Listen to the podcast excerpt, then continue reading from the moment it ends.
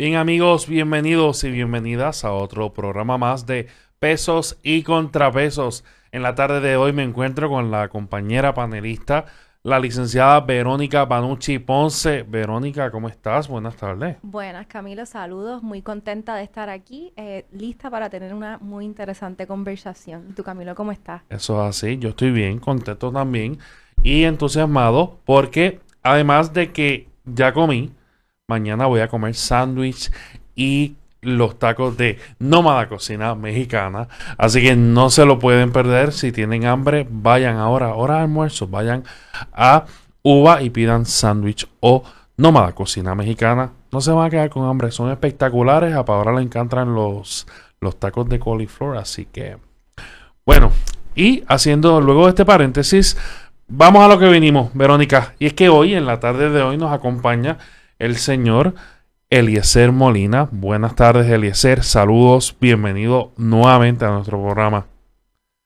Saludos. Buenas tardes y para mí es un privilegio poder compartir con ustedes nuevamente. Gracias, el privilegio es nuestro y es que ha, ha dado mucho de qué hablar, ¿no? Las denuncias ambientales del señor Eliezer Molina junto con otros, ¿verdad? Participantes de estas denuncias y eso es lo que precisamente vamos a hablar en la tarde de hoy. ¿Cuáles han sido esas denuncias? ¿Cuáles han sido el impacto de esas denuncias y en dónde estamos hoy, Verónica?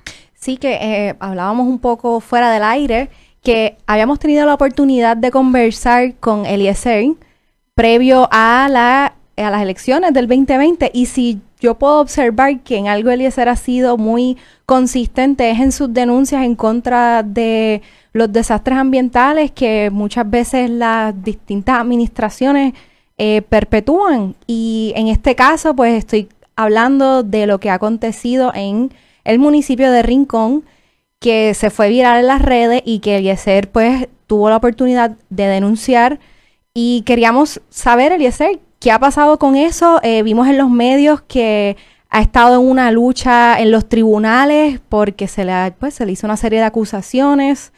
Eh, y bueno, cuéntanos, ¿cómo se enteró de esto? ¿Cómo llegó usted allí? Eh, ¿cómo, cómo, cómo, ¿Cómo comenzó esta lucha? ¿Cómo sabíamos que estaban llevando a cabo esta construcción dentro de la zona marítimo terrestre? Pues mira, eh, como tú muy bien señalas, no es la primera vez, nos venimos tiempo haciendo este tipo de trabajo. Y cuando vimos un patrón muy notable en el desarrollo de la zona costanera, pues pudimos encontrar que había como un esquema de otorgamiento de unos permisos que están fuera del orden eh, de ley. Y cuando nosotros comenzamos a ver este patrón, pues fuimos investigando poco a poco quiénes son los que otorgan los permisos y, notamos, ¿verdad? Como un patrón y llegamos a Rincón. Y ya en Rincón, pues como hay muchas personas que por lo que nosotros hacemos se comunican, nos van diciendo, mira, hay un proyecto nuevo aquí, hay un proyecto nuevo acá, y nosotros lo analizamos. Y digo nosotros porque yo no trabajo solo. Y cuando eh, veo este rincón, pues me llama la atención que veo los mismos nombres detrás de los mismos eventos fraudulentos, que por alguna razón en Puerto Rico este tema de zona costanera no se domina para nada y todo el mundo habla de la zona marítimo terrestre y te dicen que te hacen un deslinde de la zona marítimo terrestre y ya está. Ellos pueden construir según ellos y están errados porque ahí entra lo que se llaman los bienes de dominio público marítimo terrestre. Cuando vamos a este caso de Rincón, nos encontramos con el mismo fenómeno, lo único que las personas que viven allí parece que son, parece no, son sumamente poderosas y ellas decidieron utilizar el poder que tienen. Encontramos esto. Y ahí pues yo creo que ellos se equivocaron pensaron que podían ir mucho más allá de lo que un argumento científico puede aprobar y que ellos con su capacidad de influenciar o con su capacidad monetaria podían lograr. Y lo que ya hemos logrado, que es lo que hoy ya pues es evidente, es que ellos estaban mal, que ellos estaban robando las playas del pueblo, que lo que la gente le llama playas, son bienes de dominio público marítimo terrestres. Ese es el término correcto. Y eso es lo que pasa allí. Y, ¿verdad? Ya adentrándonos a lo, a lo técnico, ¿verdad? Entendemos que junto a su equipo de, trabajo hay personas que entienden la, ingeniería y, y, y, han, ¿verdad? han cuestionado la cuestión de los planos, ¿no? De que cuando, cuando ¿verdad? Hasta qué nivel está el, terreno, por ejemplo, en el caso de, Rincón, el terreno perteneciente a, a Sol y Playa, cómo obtuvieron esos permisos, porque alguien tiene que responder aquí. O sea, ¿quién está otorgando permisos a un, en, construcciones donde a, plena vista, por ejemplo, yo he podido observar las imágenes en que el área en que está la construcción es evidente y una persona prudente y razonable sabe que está afectando a las costas en esa construcción. O sea, es evidente que esa construcción está impactando la, zona marítimo terrestre. Y le pregunto, Eliseo, entonces, ¿en qué, eh, quién, está, quién está detrás de esto? Si ustedes tienen algún, algún conocimiento, porque alguien tiene que, que, que responder en cuanto a esto. No, y no me refiero a, al Departamento de Recursos Naturales. Y, yo, y, entiendo que es una pregunta de los cuatro mil chavitos. Pero si, si bien usted no, no relata de que, de que son las mismas personas que tienen estos alegados, ¿verdad? Construcciones fraudulentas, pues tiene que tener nombre o apellido o simplemente alguna persona de interés, no sé. ¿Usted nos dirá? Es todo un cartel, ¿no? Es un cartel organizado, como si fuese un caso rico, diría yo. Porque tú ves que muchas personas se, se unieron para defraudar al pueblo a través del sistema de permiso. Eh, para los años 90, la década de los 90, nosotros teníamos un gobernador que se llamaba Pedro Rosselló, que eso ha sido la, la, madre de la corrupción organizada y desorganizada también. Y esta persona antes tenía, el pueblo, un sistema de permisos que se llamaba la agencia ARPE. Esa agencia se transformó y se convirtió en OCPE. Pues bajo Pedro Rosello, la persona que dirigía ARPE, literalmente ahora es un contratista independiente y controla todo lo que ocurre en OCPE. Entonces, él comenzó a hacer distintos nombramientos, pero a su vez, la persona que era el secretario de Recursos Naturales bajo Pedro Rosselló, que se llamaba, se llama Daniel Pagán, pues él tenía un subsecretario pues hoy día el secretario de Recursos Naturales es el subsecretario de aquel entonces de Daniel Pagán. Y hoy día Daniel Pagán es el asesor de Rafael Machalgo, quien era su subsecretario. Por el otro lado, César Barreto, que controlaba ARPE, pues ahora lo vemos con muchos intereses, ¿no? Eh, en todo lo que son la otorgación de permisos. ¿Qué sucede? En este caso en particular, notamos que existe una persona a quien, por, yo no sé por qué, le dicen consultor ambiental, es un contratista, que se llama Ángel Román Más.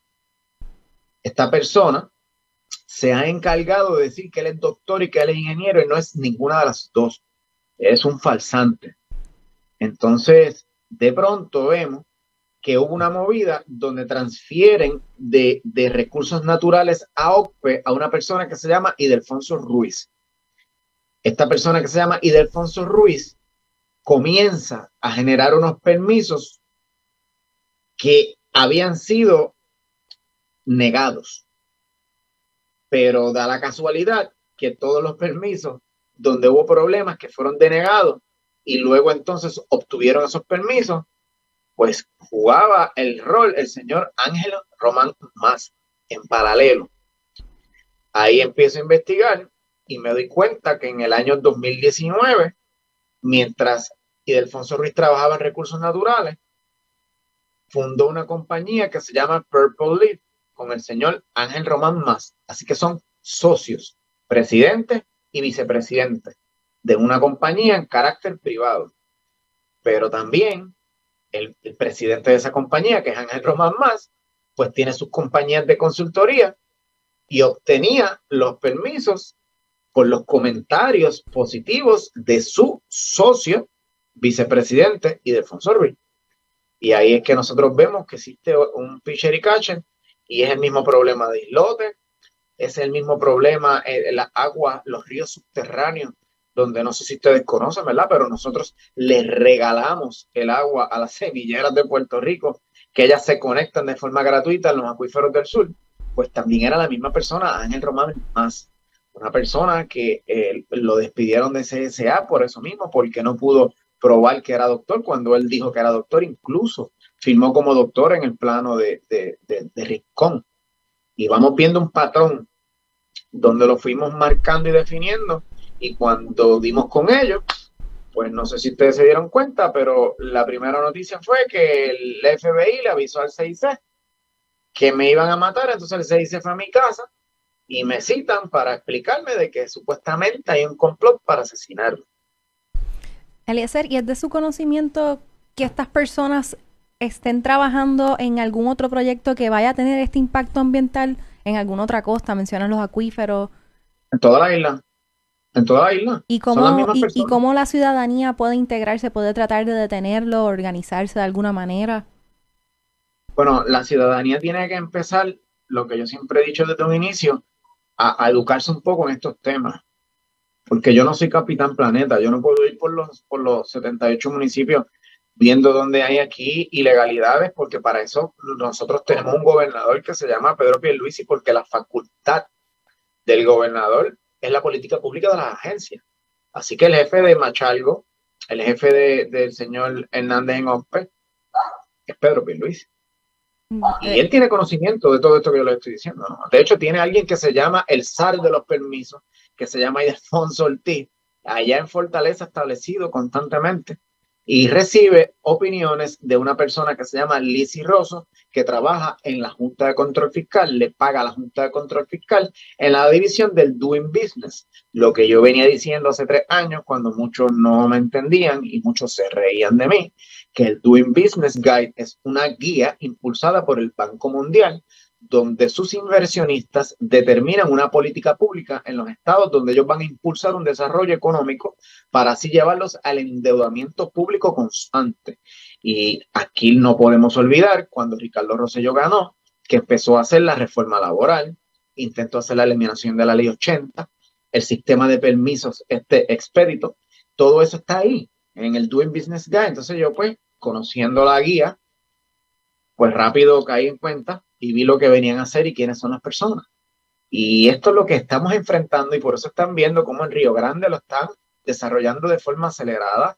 Salina, vemos eh, eh, en, en Loíza, vemos en, muchos sitios, pero en el oeste, en donde más se están concentrando para hacer desarrollos exclusivos, porque ya Dorado lo, lo saturaron. Y si usted va a Guadilla y va a Rincón, ahora en Aguada, va a notar que hay un patrón de, de solicitud de deslindes en la zona marítimo terrestre para hacer casas grandes y grandes desarrollos.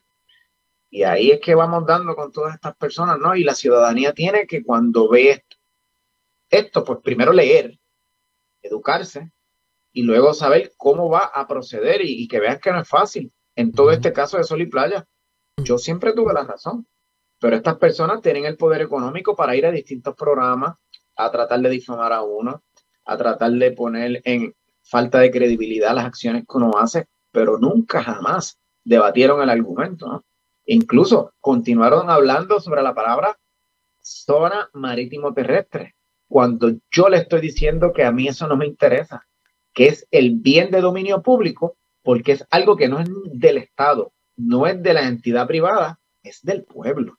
Y en las zonas costaneras, usted tiene, pasada la zona marítimo terrestre, que es lo que el mar en su flujo y reflujo va eh, eh, mojando, usted va a tener 20 metros donde está lo que se llama la zona de salvamento, pero luego hay 30 metros más y todo eso es un bien de dominio público que usted no puede construir en las zonas costaneras.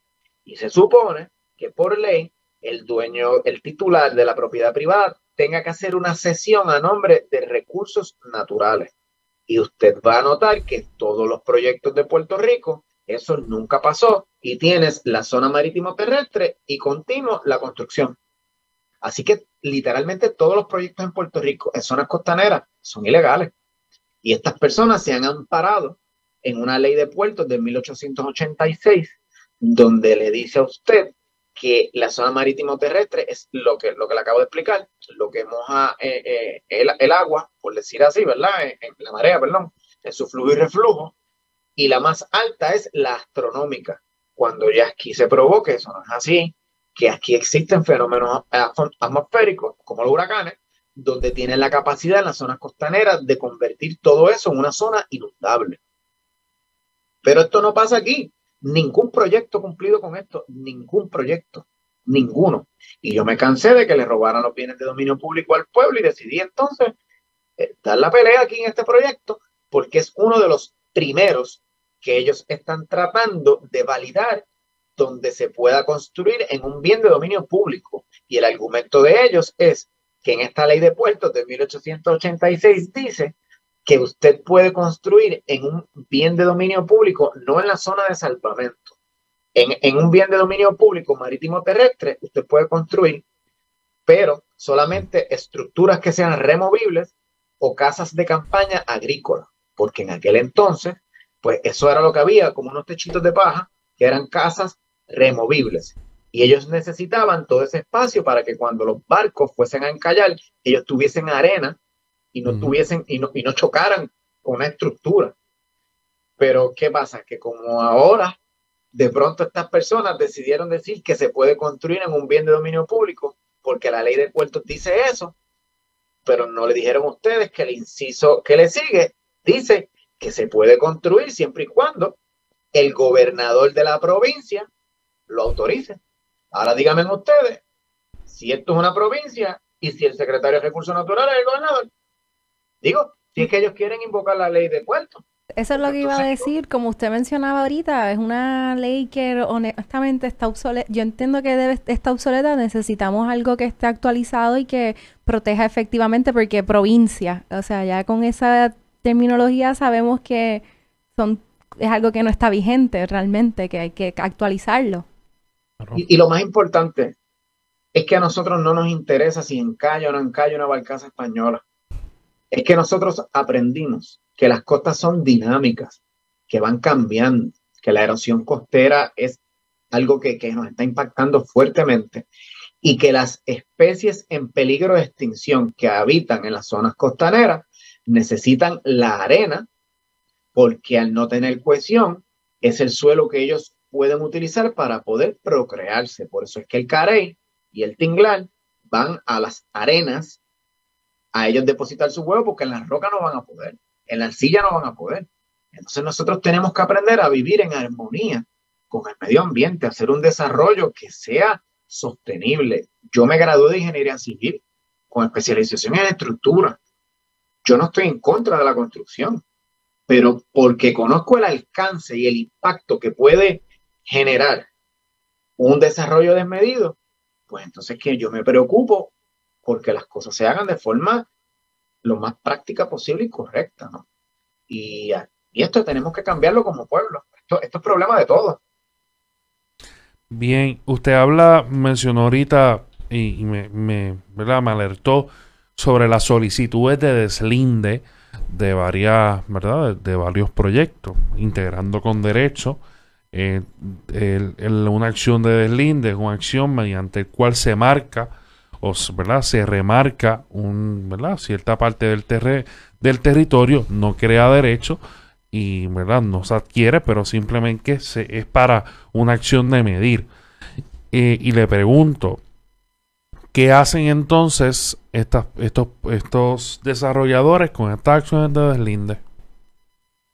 Pues ah. el problema dicta en que el Estado le pone como parámetro a usted que el proyectista someta al deslinde y sea el proyectista quien pone el agrimensor y todas las personas encargadas de efectuar el deslinde. Y, y, entonces usted va a contratar a alguien que le diga a usted, mira, no se puede hacer lo que usted quiere.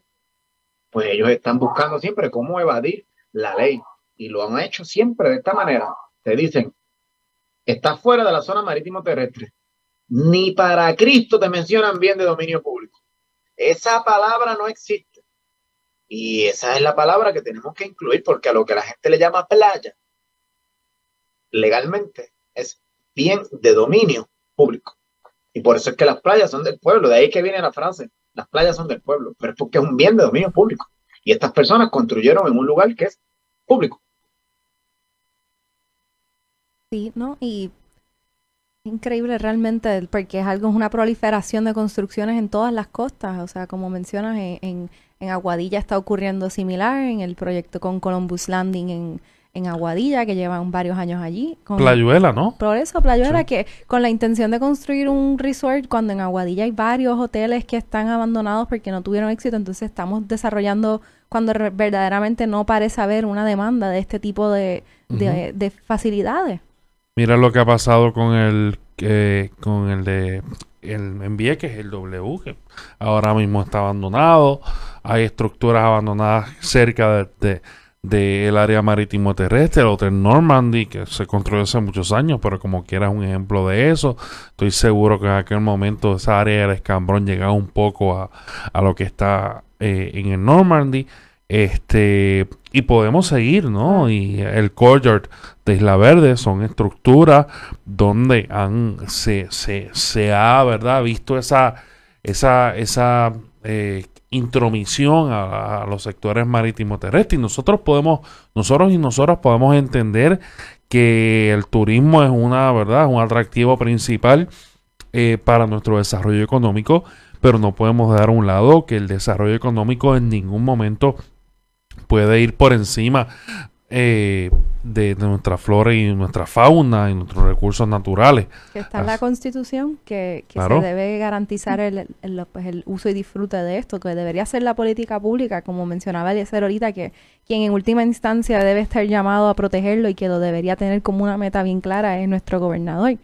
Y, y volviendo un poco atrás al tema de Rincón, Eliezer, eh, vimos en las noticias que hubo una orden de cese y desista. ¿Qué ha pasado con esto? ¿En, qué parte del proceso legal se encuentra el proyecto ahora mismo? Mira, hubo una orden de cese y desista y en esa orden se dice claramente que toda la verja metálica que ustedes están viendo ahí, hasta el muro ese que van a ver a su derecha, incluyendo toda el área de la piscina y todo lo que han hecho, tiene que ser demolido y removido. Generalmente ellos aceleraban las construcciones para que los jueces dijeran, pues mira, se volvió académico porque la estructura está edificada. Nosotros insistimos y debatimos que el documento era claro, que, era, que es algo que se llama una exclusión categórica, porque estas personas son tan corruptos que ni siquiera hicieron una evaluación ambiental, una declaración de impacto ambiental, y se fueron por algo que se llama exclusión categórica. Pero si me molesta que sean corruptos, me molesta que sean más brutos que corruptos. Porque sabiendo ellos que esto era una zona protegida, le pusieron en el primer inciso que si ellos otorgaban el endoso, pero en este lugar era una zona inundable, el permiso quedaba revocado de forma inmediata. Si en el lugar habían especies protegidas por ley, pues entonces quedaba revocado de forma inmediata. Ellos mismos se colgaron, entonces ese es el texto que dice el endoso de ellos. De pronto llega un carey, de pronto al otro día se mete el mar dentro del proyecto y se quedaron sin justificación. Y eso ocurrió no porque Eliezer Molina tiene fuerzas sobrenaturales, porque tienen una abogada eh, corta mentalmente, que allá se ponen ahora a decir y a alegar que esas tortugas las metí yo, eh, eh, un montón de, de de cosas que yo no puedo ni creer. Incluso ayer estaba esa señora, la abogada de ese condominio, que era la abogada de Daniel Pagán, cuando Daniel Pagán era secretario de Recursos Naturales y cuando Machalgo era subsecretario, y ella vino a decir que ellos podían continuar construyendo porque lo que tenían que remover era la verja metálica que estaba frente al mar y ponerla sobre la verja nueva que ellos están construyendo. Y yo creo que esta señora que se llama Shirley Boca, pues fracasó en la comprensión de lectura porque un párrafo tan elemental y explícito como el que tiene el documento, pues yo no sé de dónde ya sacó eso. Y cuando hoy se personó allí el abogado de recursos naturales, quien fue que emitió la orden del cita, pues hizo un informe que ellos están incumpliendo la orden. Y ahora no lo dije yo, ahora lo dijo el abogado de recursos naturales que quiero aclarar que cuando se hicieron las vistas, esta persona rápido alegó lo que yo les estoy diciendo de la exclusión categórica, pero Machalgo tuvo una semana ese documento y no hizo nada. Pero tan pronto lo firmó, en dos horas lo enmendó. ¿Quién lo llamó? ¿Quién ejerció algún poder sobre esto? Pues estamos por encontrarlo.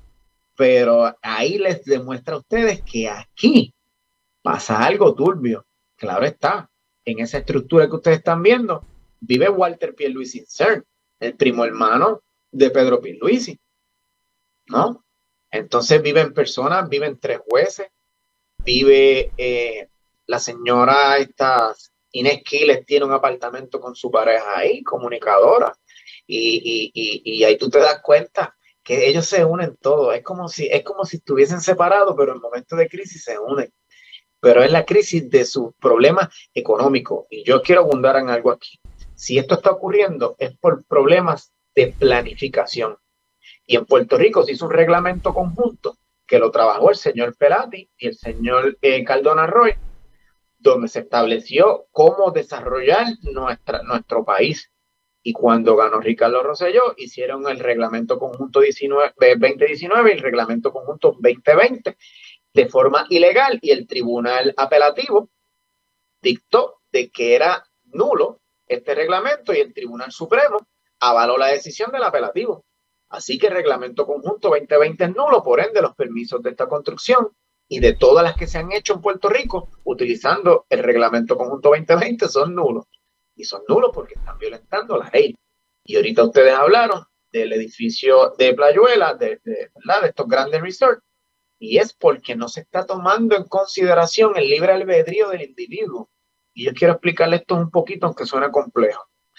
En economía, usted tiene que tener mucho cuidado porque en las economics, que no es economía política, es algo mucho más técnico que va con la administración, se utilizó algo que en matemática le llamamos las ecuaciones diferenciales de segundo orden. Y en las ecuaciones diferenciales de segundo orden, tú haces proyecciones a largo tiempo.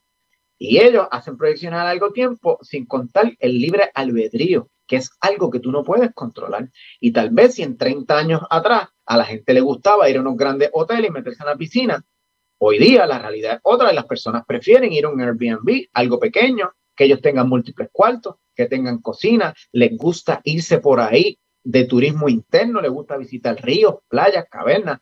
La era de los hoteles desapareció. Y estas personas no lo han entendido. Y por eso están creando un caos porque están predeterminando la conducta del ser humano a 20, 30, 40 años. Y es el mismo problema que pasa con la deuda pública.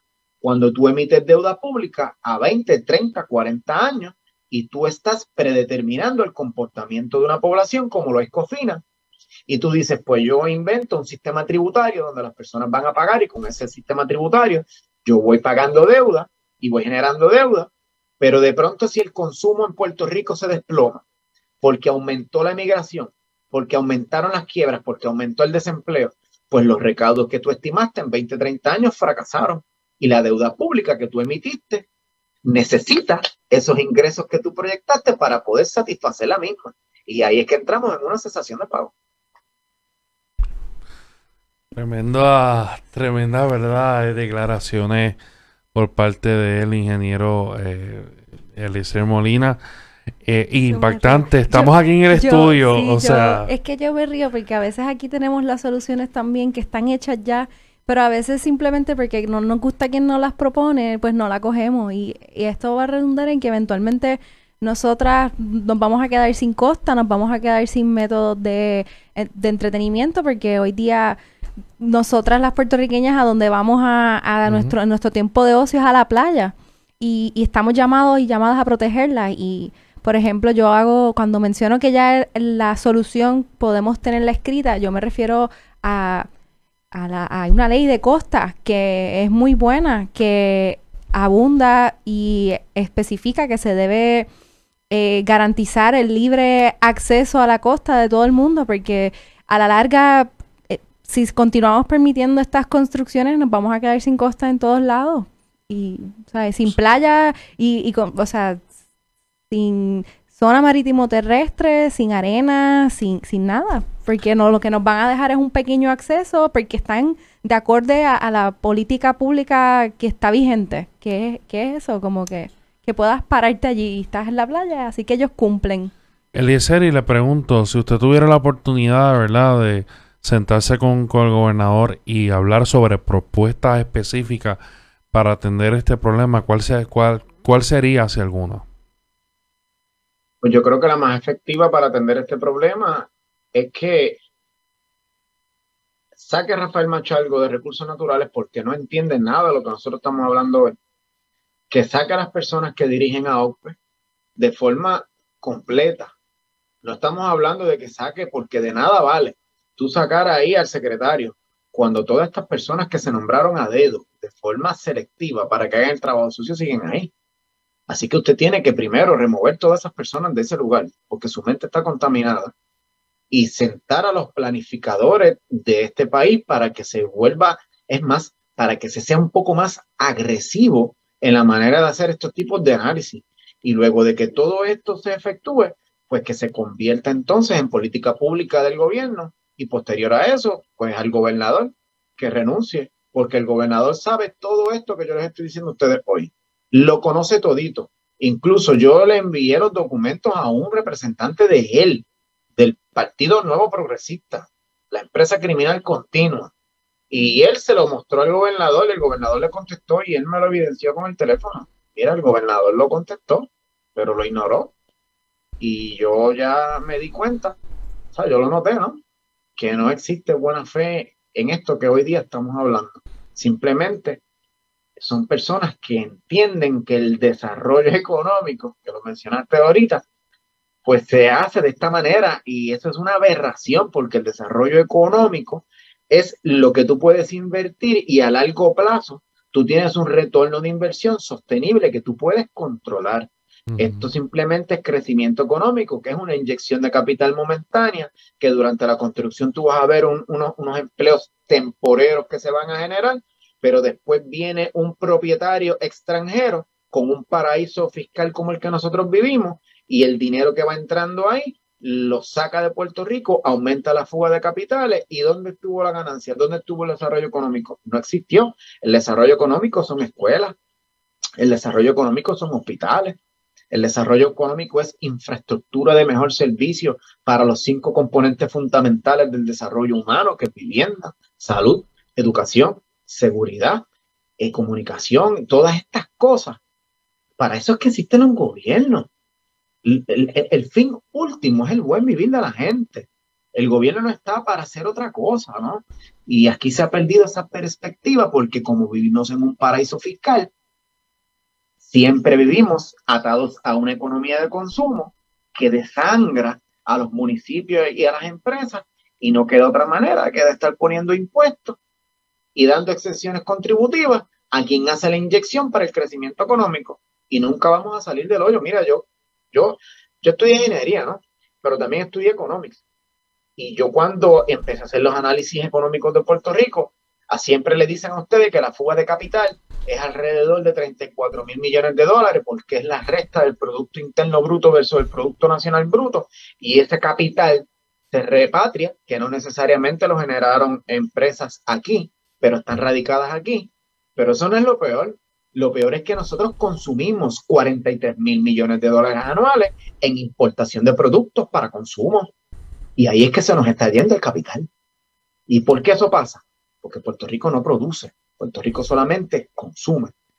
Y cuando tú le dices a un pueblo que de pronto tú tienes que desarrollar una economía de producción y eliminar la economía de consumo, se rieron ¿Y qué estamos viviendo hoy?